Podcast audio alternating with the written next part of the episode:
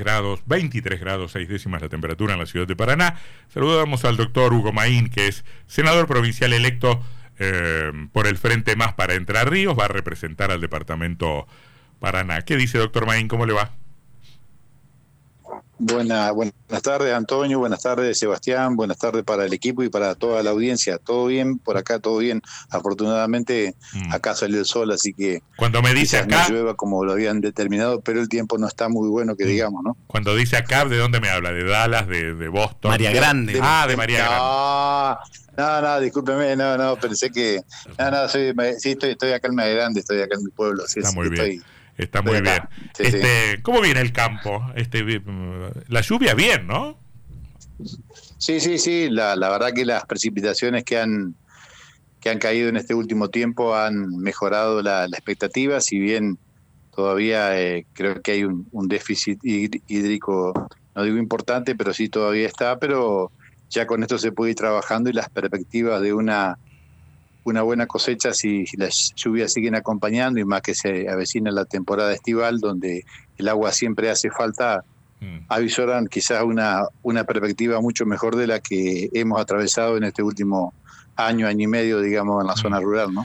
En este momento, y los medios lo, lo están cubriendo, hay en Paraná una, una, marcha que se plantea como en defensa de la democracia y que es en realidad un, un apoyo de las diferentes expresiones del justicialismo a la candidatura presidencial de, de Sergio Massa de cara a la, a la segunda vuelta. ¿Están más pendientes de esto o de, o de la transición de cara al 10 de diciembre?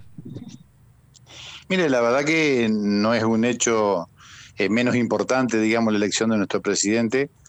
Y la verdad que en, estos momentos este, nosotros, si bien hemos tenido unas reuniones eh, hace 14 días atrás eh, con nuestro gobernador y nuestra vicegobernadora y también con quien fuera nuestro candidato a gobernador, Beto Val y, Claudia Monja, vicegobernadora, y los nueve senadores electos.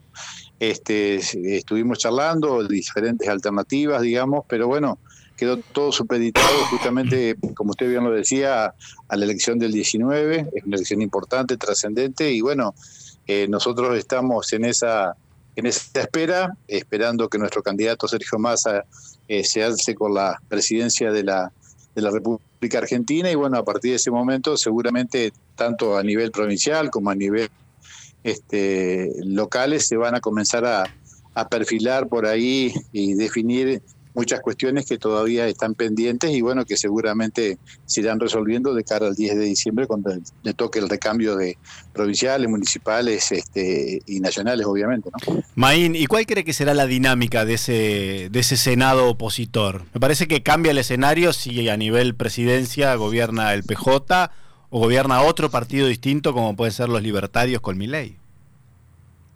Sí, sí, efectivamente, son dos escenarios completamente distintos. Obviamente que nosotros estamos muy esperanzados, creo que tenemos eh, muchas expectativas de que Sergio Massa sea el presidente de la República y como bien lo dice usted, una cosa es, trabajar con un presidente este, que, responde por ahí a los a los intereses de los argentinos y como lo planteamos también nosotros del partido al cual nosotros adherimos y participamos este, si bien es una, una coalición, pero bueno, se sabe que eso se va, nos va a permitir trabajar quizás con una mayor soltura, no solamente a nosotros, sino también a, a muchos de los municipios que fueron retenidos o conquistados por nuestro espacio.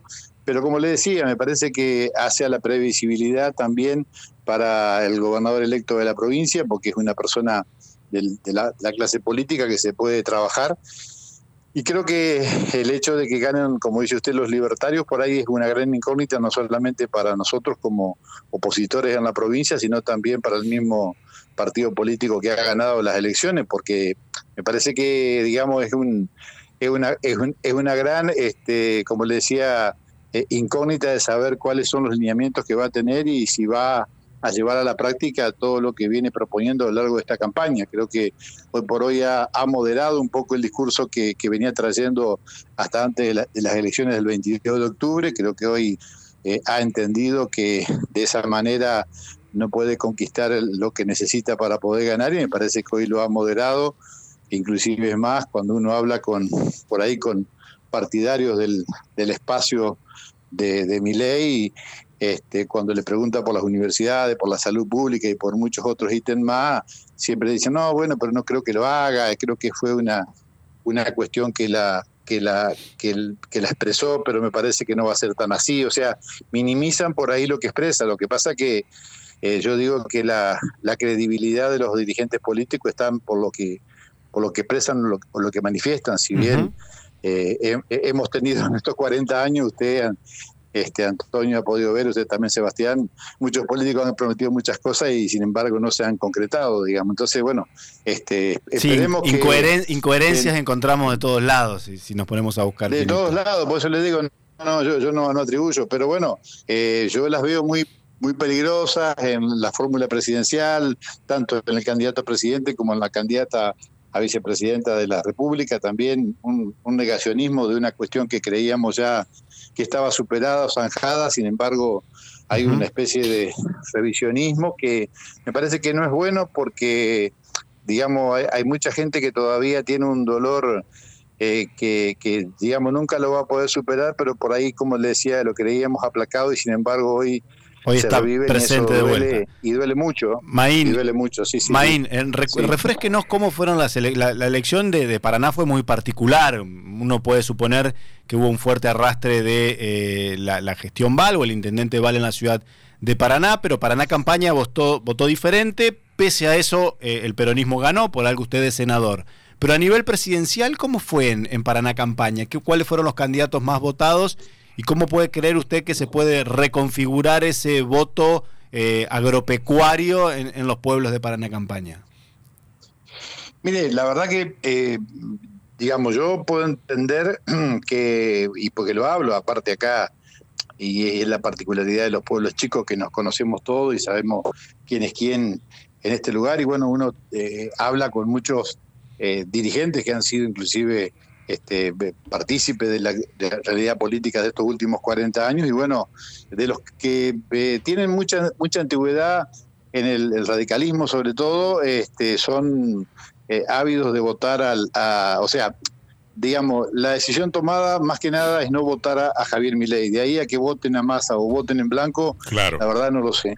Pero tienen una decisión tomada de, de no, de, no acompañar a, a, Javier Milei. Mm. Pero eh, también sí hay sectores que por ahí, eh, no digo que sean los más jóvenes, no, digamos, no, no, no, no, no, lo quiero calificar de esa manera, pero hay muchos que, que por ahí eh, tienen también un antiperonismo que votan en contra del peronismo, entonces son, mm. son lo, pueden llegar a votar a Javier Milei. Entonces a veces es muy difícil por ahí descifrar eh, cuál va a ser la, reacción, si se va a pensar en, como le decía, en, lo que los candidatos han propuesto o, lo, o, el peligro que significa por ahí para nosotros, y lo entendemos mm. así, Javier Milei, y, o eh, va a primar eh, el anti, que por ahí es a veces mm. no, no, no racional, sino por ahí es más sentimental o de, mm. o de otra expresión de sentimiento, ¿no?